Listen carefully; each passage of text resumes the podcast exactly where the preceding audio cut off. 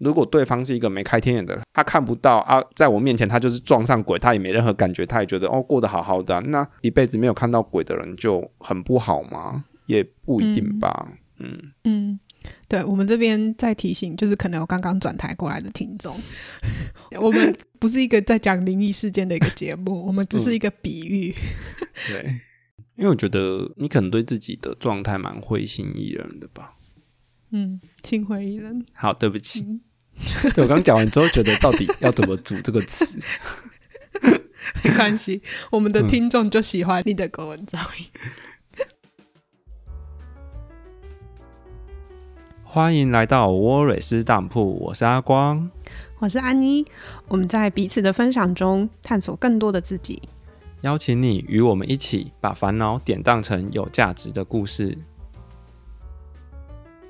我们上次也是突如其来的就给大家说我们有个新单元，嗯，那时候还来不及跟大家解释一下，所以我们片头就是很单刀直入、开门见山的就说今天是有人提问。我们这边解释一下，就是这个单元呢，非常明显就是我们黔驴技穷嘛。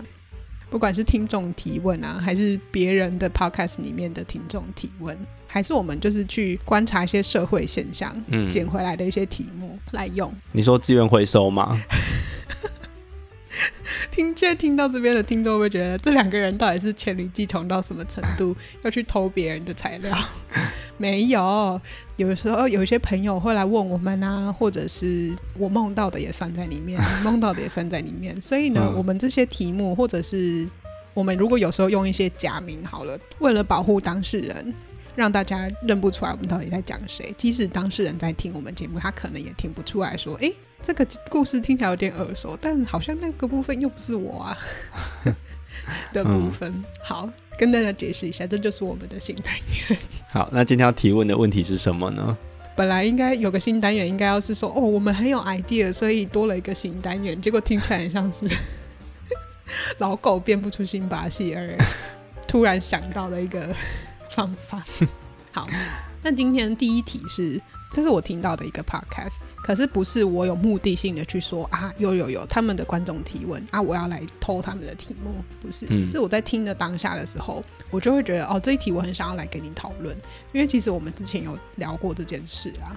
嗯，那个观众的提问是说，假设我今天本来就已经有计划好我要去健身，或者是精进自己的一个课程要上之类的，可是呢，嗯、那天早上起来的时候，我就是觉得。很不想做，今天只想休息，只想耍废。有一些不论是网红或者是其他的 podcast 都会说，嗯，就是你应该要 follow 你自己身体的状况啊，你自己心灵当天的状态，那你就去休息吧。这个叫做自我照顾，你觉得呢？我觉得做与不做，我会回头问自己怎么了，为什么不做，然后。或许当下先允许自己不去做，不勉强自己去照着自己的 schedule 跑。可是我觉得会找个时间，不管是智商的时候或什么，反正有时间的时候，就回头问自己：那为什么我不想做这件事情？我觉得所谓的自我照顾，它不一定就是吃啊、睡觉啊，或者做很多看起来好像很轻松或美好的事情，因为。有时候反而是会越睡越累的。嗯，所谓的自我照顾是你要真的知道自己哪个部分需要被照顾。那今天不去做，是因为真的身体疲劳，所以我需要多休息，还是我对这件事情有抗拒，所以我在逃避这件事情，还是怎么样的？那要回头去看自己该被照顾的是哪一个部分，而去做那个才叫做自我照顾，而不是所谓的睡觉，所谓的吃大餐就一定叫做自我照顾。这是我对。你刚刚提这个问题的时候，第一直觉想到的一个答案呐、啊，对，嗯，应该是我们上一集的有人提问里面我们提到的。嗯、那时候我们用的例子是，我今天就是脂肪肝，所以我要去控制饮食，然后我要去瘦身。可是那时候你的回答是说，不一定啊，就是你不一定要去做这个改变。因为脂肪肝对你来说不一定不好，你要想说那是不吃东西对你来说的痛苦比较多，还是体重过重对你来说的痛苦比较大？你觉得你自己去衡量，嗯嗯嗯哪一个对你来说才是真正的好？嗯、就让我联想到这一题，就是我在听那个主持人回答这题的时候，我就想到我们那时候聊的这件事。嗯，然后我就想到，也是在上一集的有人提问里面，我举我那时候的例子是，我一直觉得要去精进自己，可是我同时也觉得很累。嗯，然后我要去怎么权衡，跟怎么去找到自己的这个平衡的时候，你那时候回答是什么？我有点忘记了。我也忘了，不要问我。我记得你那时候好像没有认，就是正面的回答这个问题。你好像举了别的例子来说。那如果现在呢？嗯、如果是我这个例，我这种例子的时候呢？不是说那个听众问的说哦，我今天有一个什么课程，或者是我今天要去健身，我就是今天状态不好，所以我不去。那如果是我的，我的这个例子呢，比较长期的。在我的专业上面好了，我应该要去精进我的一些什么技能，或者是我要去学一些什么东西，我要去考个什么证照之类的。我随便举个例子，嗯，可是我同时也觉得好像就是有一个什么东西拖着我，让我不想去做这件事，我就会觉得很累。我的那个累不是只是今天那个身体上觉得累，想睡觉这种累，而是我好像一直得去追求什么的那种累。对啊，所以我觉得。跟刚刚的回答不会有太大差异的点是，如果你只是觉得累，然后就一直睡觉，或者就去玩你喜欢的游戏，去看你喜欢的剧，你不会休息到，你不会觉得充满电，你不会有能力、能量再去哦，我明天就可以开始去专业这个精进呢？是你对这个专业可能有某些抗拒，或者你觉得这个精进有一些父母的期待在背后，那你得先回头去回应。我真的要回应我父母的期待吗？或者我对这个专业的排斥心跟抗拒到底在什么地方？真的有离心这件事情，真的去回应了这部分，那你才有可能真的能不累。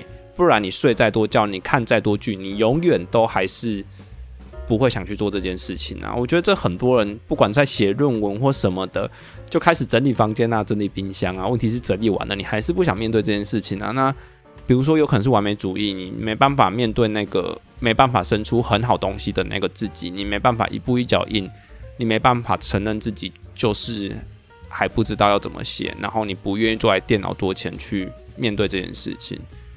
嗯，你刚刚提到一个完美主义这个字，嗯，我觉得这个蛮有趣的，因为我最近也在听一些比较不同观点的一些 podcast，就是我新追踪的一些 podcast。嗯，我觉得我自己有蛮大的收获是。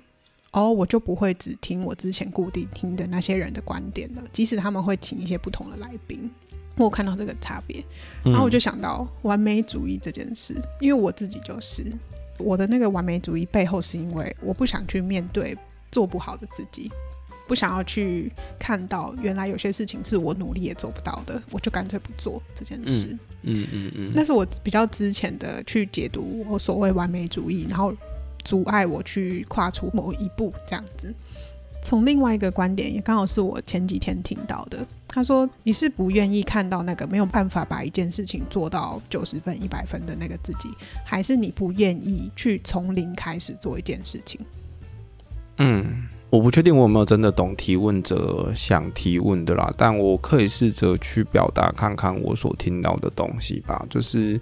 我觉得就像换一个领域，你一定会有零的那个时刻。可是，在那个零的时刻里面，你一定是充满缺点的。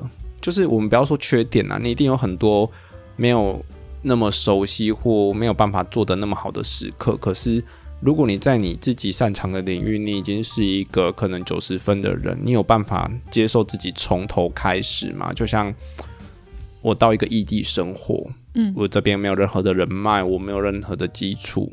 我创业失败，然后我又从头再开始的这些过程，那个所谓的从零开始。那另外一个是，就像你讲的，我永远都只能在九十分，我没办法达到一百分，因为有一些可能是我自己的限制，或者是这个时代本来就一直，不要说这个时代，很多是人本来就不可能完美。那你在追求一个不可能存在的东西，人不可能不犯错啊，嗯。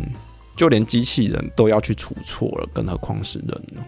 嗯嗯，我觉得那个从零开始是从你本来从一个佼佼者的角色里面落到一个你不一定，因为那是一个未知的领域，你可能会学得很好，你可能十年后你也会是一个新的领域的新的佼佼者，可是你不确定啊，也有可能没办法。那不管有没有办法成为佼佼者，你都一定有从初学者开始的那个时刻。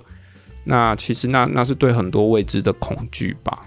嗯，嗯，其实那两个问题的那个中间的差别，就是一个是从结果论，我结果论说我这件事情有没有办法把它做到九十一百分，但是另外一个是你愿不愿意当那个初学者，然后从零到不论几分。嗯我觉得这是两种心态，一种是你已经先结果论说好，我要先知道我自己的结果可以做到几分，我才决定我要不要去做。可是我也在问我自己，会不会是我在逃避那个要从零开始付出的那个努力呢？所以这也是我在问我自己的问题，就是我真的吗？我真的是完美主义吗？我标准高没有错，可是会不会我就是不想付出那个要从零开始的努力呢？因为我有蛮多个例子是，我的拖延清单上面的事项很多，有一些根本就比如说是打一通电话，或者是写一封很短的 email，就这种我也可以放在上面拖很久。我打这通电话，或是我写这封 email 要多完美吗？它的结果要九十分、一百分吗？也不是啊，只是我好像连那个从零开始，然后就开始去做一小步一小步的那个勇气或者是那个力气都没有。这个部分是不是真的是完美主义？我觉得可能又是另外一回事吧。因为我觉得每个人的状态可能会在一个很不一样的。像好，我我自己很不喜欢追剧，因为我我是一个头洗了就要把它洗完的那种人。所以像我看《甄嬛传》，我曾经是在七十二集，我曾经是用九天，就是大过年的，然后就是一天追大概九八九集，然后就是。看累了我就倒头睡，然后醒来就继续看。然后我没办法接受那种明明他已经播完了，然后我不知道后面的剧情到底怎么样，所以我一定要腾出一个完整的九天没有任何事情的状态去不断的疯狂追这个剧的状态。然后 我很讨厌那种卡着不知道结局的感觉，所以我很难起头的点就在于知道。我开始，我就会投入，然后整个人沉浸在那里面，所以我会觉得我要准备好。我不是说这是一个好的状态，而是我对我自己的理解是这样子，所以我也试着在跟这个部分，为什么一定要这样子？为什么不能切割的那个自己在对话？我能不能？所以我觉得每个人卡在哪一个点上，它不一定跟完不完没有关系，这样子。嗯，应该是有时候。不要说完美啦，我觉得它应该算是两件事，欸，就是应该要把它分开来看，是造成我们不愿意跨出去的有很多原因。一个是完美主义，刚刚说的那一种，就是我已经先预想这个结果如果没有办法到达我的标准的话，那我干脆不要做，这个是纯粹完美主义。嗯。但是刚刚那第二个问题是，你觉得那个零到不管六十八十一百，反正就是从零开始这件事情。会不会是我们已经想到，我一次就要做完八十，而不是说好我来我一二三四慢慢到八十这件事？这个我之前聊过，你还记得我说过焦虑是你跟那个的距离多大的缝隙吗？对，跟目标之间的距离。对，那所以你在山脚下，你认为要爬到山上才叫一百分，那那个缝隙是很大的，你没办法一步跨过去。可是如果你觉得爬个十阶它就是一百分。比如说，我今天可以写我论文，可以写十个字，我就是一百分的，我就是很棒的论文啊，或写东西不是也都会分章节吗？那你要设定一个你跨得过去的目标，我今天只要走到这里，我就是一百分的，那你就可以觉得自己一百分啊。问题是你把那个缝隙，如果应该说你把那个目标设定在山顶上，那那个缝隙是非常大的，你根本不可能跨得出那么大步伐，直接一步登天嘛，一步登到山顶嘛。所以你都可以做得到，你都没有那种自己想象着啊，离目标好远，或者是啊这件事情好难哦的那些自我的压力吗？我觉得也不是说做不做得到吧，就是你有没有看清自己是在什么状态里面，然后你愿不愿意去做啊？我有很多放着的啊，我就允许自己放着啊，对啊。这可能也是我自己还要再去跟自己。聊的一些事情，因为我的拖延清单真的有时候会蛮蛮诡异的，就是其实有一些蛮真的蛮简单的事情，可是我会一直把自己击倒，就是把让自己的那些想象，觉得我要在状态好的时候我才可以打这通电话，我要就是文情并茂的时候才可以写这封 email，还是写这个文案啊什么什么的之类的，嗯，我我有很多这些把自己击倒的时候。嗯，好，那我觉得回到刚刚我们一开始这个听众问的那个问题，所以对你来说，你会觉得要先去定义什么叫做真正的自我照顾？有时候不一定是一味的让自己睡，嗯、一味的让自己吃，这个就叫做自我照顾，而是嗯，你要去看你背后你想要追求或者是你想要逃避的是什么。应该也不是说追求或逃避，而是你你知道你现在自己在什么状态下，那你需要被照顾。你受伤的那个是身体的疲劳，还是心里的恐惧，还是心里的焦虑，还是什么东西？那你要真的去回应到，你才真的有在照顾自己啊。就拿中医来讲，有些人是过热的体质，有些人是过寒的体质，每个人要对症下药，吃的东西是不一样的啊。那如果你是过热的体质，你就是要相对吃寒的东西。那可是你如果是过寒的体质，你一直吃寒的，你就会越吃越寒，那其实也没有帮助到你的身体啊。所以没有说所谓的睡觉就一定真的是在你，反而搞搞不好越睡越焦虑，觉得哦我好糟糕哦，然后你又更不断的批评自己，那你根本没有照顾到你自己啊。嗯嗯，那你想要听听看另外一个节目主持人的回答是什么吗？你应该蛮想分享给我们的听众的，你可以分享。也没有啊，说不定有人刚好跟我听了同一集，然后说啊，你就抄这个节目的。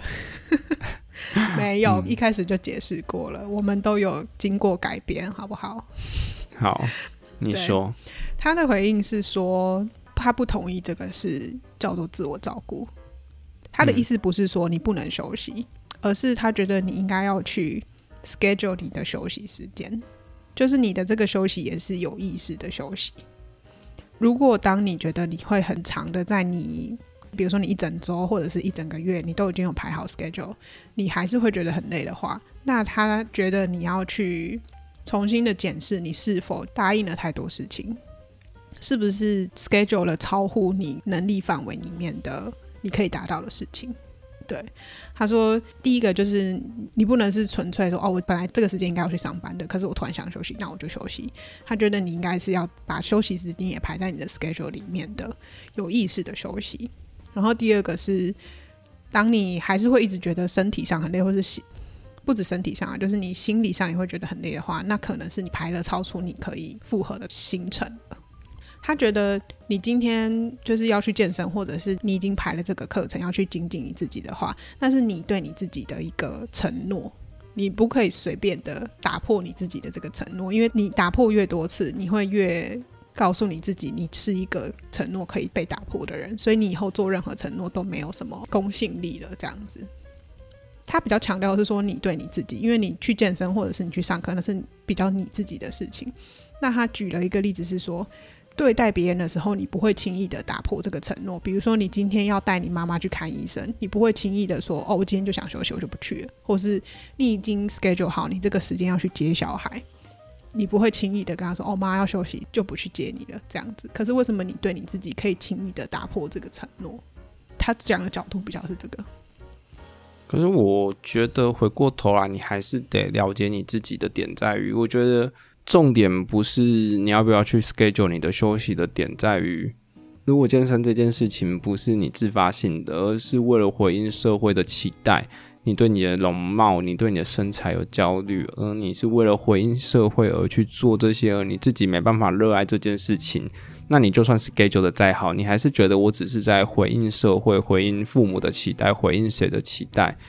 你说是不是答应太多？那回过头来要去想的是，我是不是拒绝不了别人，或者是我担心拒绝别人的自己是不好的这些东西？回过头来是要去思考这样子，而不是就排个两个约就好，不要排太多。问题是，如果你拒绝别人，你有罪恶感，那你还是会觉得很疲劳啊。嗯，你怎么去看待这些社交？然后你很清楚你自己为什么而拒绝，那你拒绝你才不会心里有负担，那你才是真的真的有照顾好自己吧。我自己的观点还是会，你要真的清明自己是什么状态，你才可以做适合你的回应，而不是排好了然后呢？嗯嗯，你真的很会做节目诶，你这样子刚好可以让我们连到我们要问的第二题。你刚刚有先提了这个问题，其实我觉得确实、嗯。跟后面要问的这一题有关啊，你问吧。我就说你真的就是很会做节目，知道我们差不多时间到了，要到第二题这样。嗯、第二题就是我们刚刚讲到了很多了解自己，什么叫做自我真正的自我照顾嘛，然后认识自己也是我们整个节目一直在贯彻的一个主轴，这样子认识自己啊，自我觉察。那就会有人提出疑问是说，你觉得自我觉察跟认识自己是必要的吧？因为我们现在好像有点过度的强调要照顾自己，要去自我觉察，要反省自己，要去认识自己，要去知道自己现在这样子做是为了什么。你觉得这件事情它会不会被过度强调了？它真的有这么必要吗？我觉得现在的社会确实蛮推崇这件事情的，可是我觉得这件事情其实跟第一题有关，就是你自己有没有需要跟。你是不是真的觉得这件事情好？然后我觉得所谓的自我觉察其实有很多的面向。我虽然在思考上或者情绪上有蛮多的自我认识跟自我觉察，可是有一派的人他对自己的自我觉察是从身体，嗯，应该说有一派的人会用身体的反应去观察自己最近怎么了。我现在是焦虑的，我现在是愤怒的。那个可能是比如说学健身的啊，或学灵性的，他们可能会用其他的方式去觉察自己现在在什么状态里面。可是那一块就比较不是我所接触跟我想要或擅长的。我觉得不用去回应任何社会的期待或者怎么样，而是问你自己需不需要这个东西。那重点是你，你有没有困扰？你活得辛不辛苦？那如果你活得辛苦，你有困扰，你为自己去找一个解决之道。但这个解决之道，它未必一定是。自我觉察，我要想讲一个例子是过动症的小朋友，如果他在普通班级里面，就可能没办法好好的坐在位置上，没办法好好的学习，因为他可能很容易注意力不集中，然后会分心。那他在班上可能就会很容易变成问题学生，然后会被老师骂，然后被同学讨厌。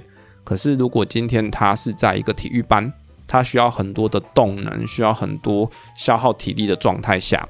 把它放在适合他的环境里面呐、我不要特别去框架什么。但是如果他在一个适合他的环境里面，他的注意力不集中，不成为他的困扰的时候，根本不会有人去觉察到他有这个呃身心疾病吗？那你这个过动症会成为一个困扰吗？就不会。那他有需要特别被处理吗？就不用。因为我觉得认识自己或自我觉察是不可能结束的，因为你一辈子一直在发生的很多事情，然后你的状态一直都在改变。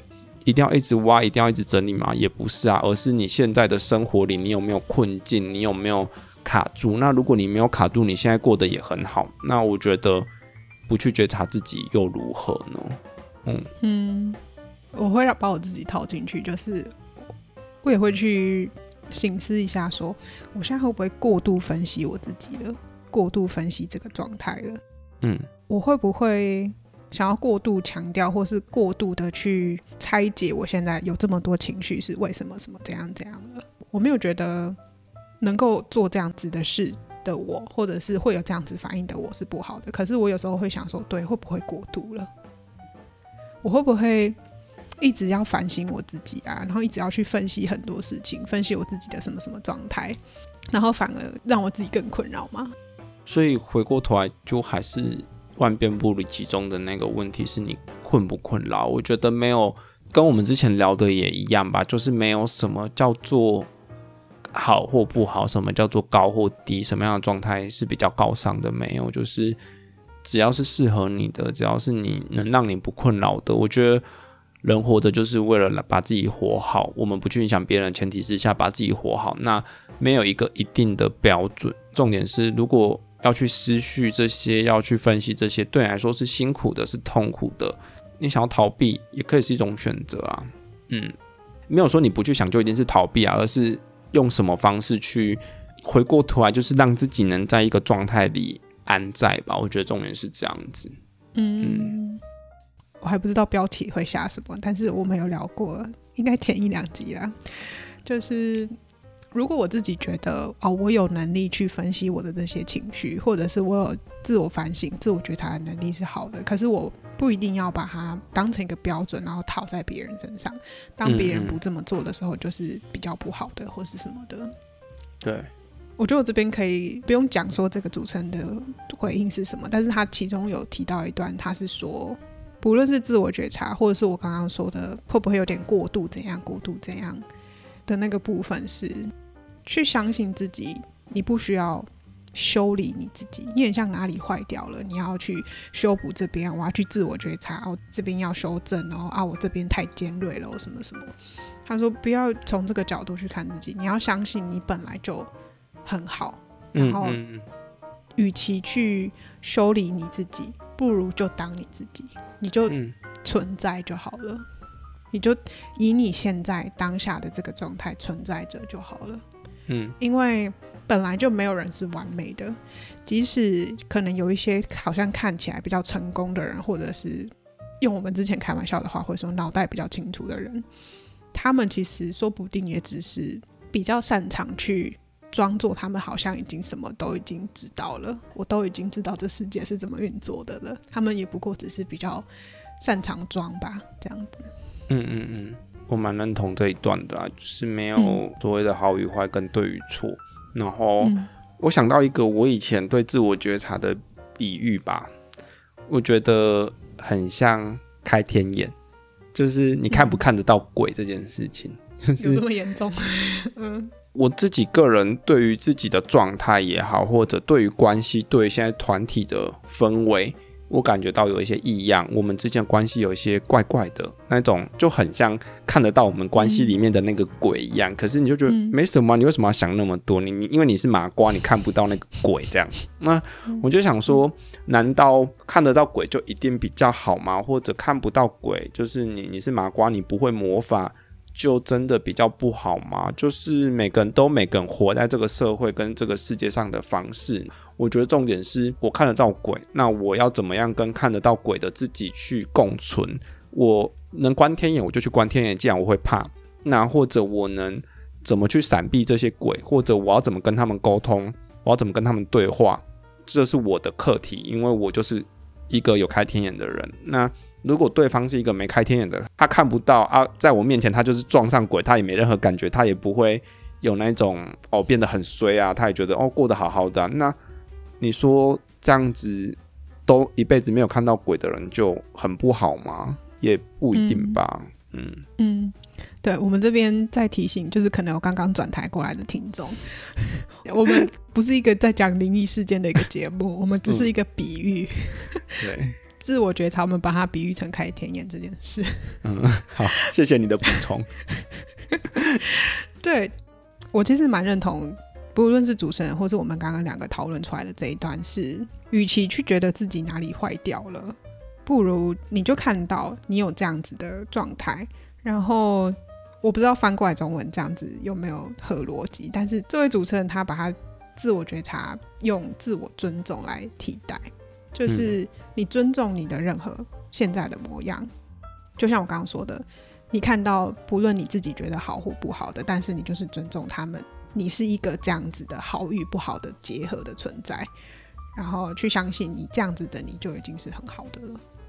可是当你说好与不好的存在的时候，你就是一个不好。嗯所以其实就是一个状态而已，就是、怎么样子？对对，嗯，因为有些人可能会像我们之前有聊过的，我有一个缺点，然后我就把这个缺点当做我的整个全部了。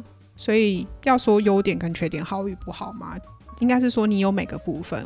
你觉得这样做得到吗？你永远把你自己当成一个完整的样子存在，然后你不去看，比如说你身为同志这件事，或者是我自己觉得我哪个部分做的不好，你不会把它特地。分开来看吗？你永远都可以觉得哦，我就是阿光，我就是这些所有的的合体吗？我觉得这一段对话，我一直在思考跟感受到的东西，叫做跟自己的所有部分共存吧。它有时候当然会是一个比较亮的时刻，就是某些部分的自己会是突出跟亮的。可是你要怎么去看待这件事情或那个部分的自己？我觉得很多时候是你看待这件事情的眼光吧。我们拿发脾气来讲好了。普遍会觉得生气啊、发脾气啊，或者是脾气暴躁的人，他是一个比较负面的形容。可是有些人，他就是因为脾气暴躁，他不会吃亏，他会去理论一些事情。好，我知道你应该知道我在举什么例子啊？对，那如果我们的个性是比较闷的、比较退缩的，我们不会去发脾气的，我们比较温和的，可是很多时候我们就会。比较吃亏啊，可能店员啊，或者其他比较坏的人嘛，就是他会觉得你好欺负，对，占你便宜这样子。那这样子，你说你会为自己发声，会发脾气，就一定是不好吗？我觉得这个就是一个缺点嘛，应该是你怎么去看待这个部分的你自己，然后你怎么跟他共存吧。嗯嗯，我不知道你喜不喜欢我这样子的说法，但是我也会觉得这都是我自己在。我现在两只手引号提醒我自己要做的一个练习。嗯嗯嗯，在我又要去自我，就是又陷入那个要自我批评、自我苛责的那个回圈里面的时候，打一盏灯，然后告诉自己，就是从另外一个角度看自己这个特质吧，然后就跟他共存吧。容我提醒你一件事情，就是提醒，对对。就是你不用管我喜不喜欢啊，如果这是适合你的方式，这是你喜欢的方式，你喜欢就好了。对，嗯、你会提这个，就是因为我们在前面线下的聊天里，我可能有提到这件事情，但它不代表我在批评他，因为我觉得这很容易，我们会把外面的声音觉得好像在批评我，觉得我应该修正这个，可是我也只是把我看到的跟我感觉到的反应给你，可是不代表我觉得这就是不好的，因为毕竟。在过你的人生的是你自己，所以我没办法告诉你什么样的方式一定是比较好的，或者比较适合你的。嗯，所以如果你觉得要用提醒的，用这个词或者用这样的方式，如果你觉得是适合你的，那就去做。我觉得没有什么不好啊。嗯，我会很常用提醒我自己要做什么练习，或者是提醒我自己更宽容的对待我自己啊，小心不要再陷入我之前自己。自我苛责的回圈啊之类的，我就会都用提醒这两个字，然后你就会说，当你看到我用提醒或者是练习这些字的时候，就是我在强调我自己在一个我不喜欢，或者是我还没达到一个我更喜欢的状态。嗯，但我也会去解释说，一样的词提醒对你而言跟对我而言，好像还是有那么一点不一样。对我而言是。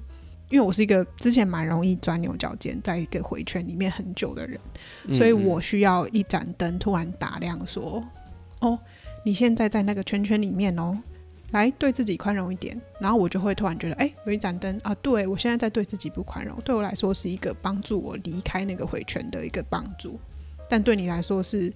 我好像又在苛责我自己，我没有在那个我想要的状态里面，对，所以我觉得一样的词，两、嗯、个人的解释方式还是不一样的。嗯，可是我觉得我何尝不也是一个钻牛角尖的人？可是就像我讲的，每个人面对自己人生的方式不一样。我以前会很容易被朋友批判说：“哦，你想好多，为什么要想的那么复杂？为什么要那么钻牛角尖这样子？”然后我现在状态就是。我不批评我自己钻牛角尖，我想完了，我就自己会出来了。所以我自己的状态就是我不打灯，适合我的状态就是我在回圈里待完了，我就会转出来了。就是，嗯，我累了，我想出来，我就会出来了。问题是以前的状态是我会有另外一个更累的感觉，是我在跟自己拔河，我想要钻牛角尖，可是我又不准，因为我觉得我朋友会讨厌我这样子，我不敢去问这些问题，我不敢去讨论这些东西。那我现在就是。我爱钻我就发文啊！我现在就录 podcast 跟大家讲我钻牛角尖所有东西啊！我就是有这些想法，怎么了吗？这样子，那我钻完了，他自然就会离开了，这些想法就会离开了。我在 podcast 讲完了，他就不会继续留在我生命里，我就烦恼完了。就是我，我觉得我去思考，我有去钻，那他不管有没有答案，但是我我现在问完了，我觉得哦，这问题好烦哦，连问到连我自己都烦的时候，我就会离开了，这样子，对，嗯。所以你看，即使我们两个这么了解彼彼此，跟算是已经算相近的人了，嗯、还是会有这些状态上的差别。嗯，我就觉得让我后面想讲的这一段是，刚好昨天，然后我在剪我们另外一集的音档就对了，然后我自己听一听，我自己觉得被自己感动到，然后我睡前最后一个思绪是很感谢你，然后。嗯就是是带着很感谢、温暖的那种感觉睡着的。我在那一集里面很真心的讲，不是在做形象，也不是在做效果，而是我真的那样子的感受到，然后很真诚的把它分享出来。是目前真的只有你可以让我做到，不管是爱一个人、接受一个人、理解一个人、包容一个人里面可以做到的那些要素。那我就觉得很感恩，不是你对我做到，而是我有办法对你做到这件事情，让我觉得很很感动。因为你感动你自己做得到这件事情，因为你连自己都做对自己都做不到这样子。我连对我自己都做不到这些包容跟理解，可是对你做得到，然后就让我又再去找很多我们相处之间的蛛丝马迹。就像我刚好上礼拜啦，有一两天的时候状态不太好，嗯，然后我就自己写了一些东西，然后我就把它传给你。当天其实你自己的状况也没有很好，可是你看到我状况不好的时候，你想要回我一些话，不然你平常可能就是放个两天。对，对，然后那个互动让我很感动的是，你可能有一点点误解我的那些笔记里面的一些东西，然后所以里面带有你自己的一些情绪。嗯、我中间有有在解释一下说，哦。依据你的回复，我大概知道你可能有误解我一些什么意思，所以我再写得清楚一点。因为毕竟我写的那些笔记是给我自己的，所以可能有一些地方没有交代的那么清楚。所以我完全是站在一个理解你好像有一点没有很清楚我写的那些东西是什么意思的状况下，我回了那些东西。然后我对你带有一点情绪的那些回复，我我自己一点那种负面的情绪都没有。嗯。然后呢，隔天你自己来解释说，谢谢你又特地解释没有讲的很清楚的那些部分。然后你又讲了一下说，哦，其实你昨天自己情绪也没有很好啊，你状态也没有很好，怎样怎样。可是你又觉得你必须要回复我，然后我就回了你说。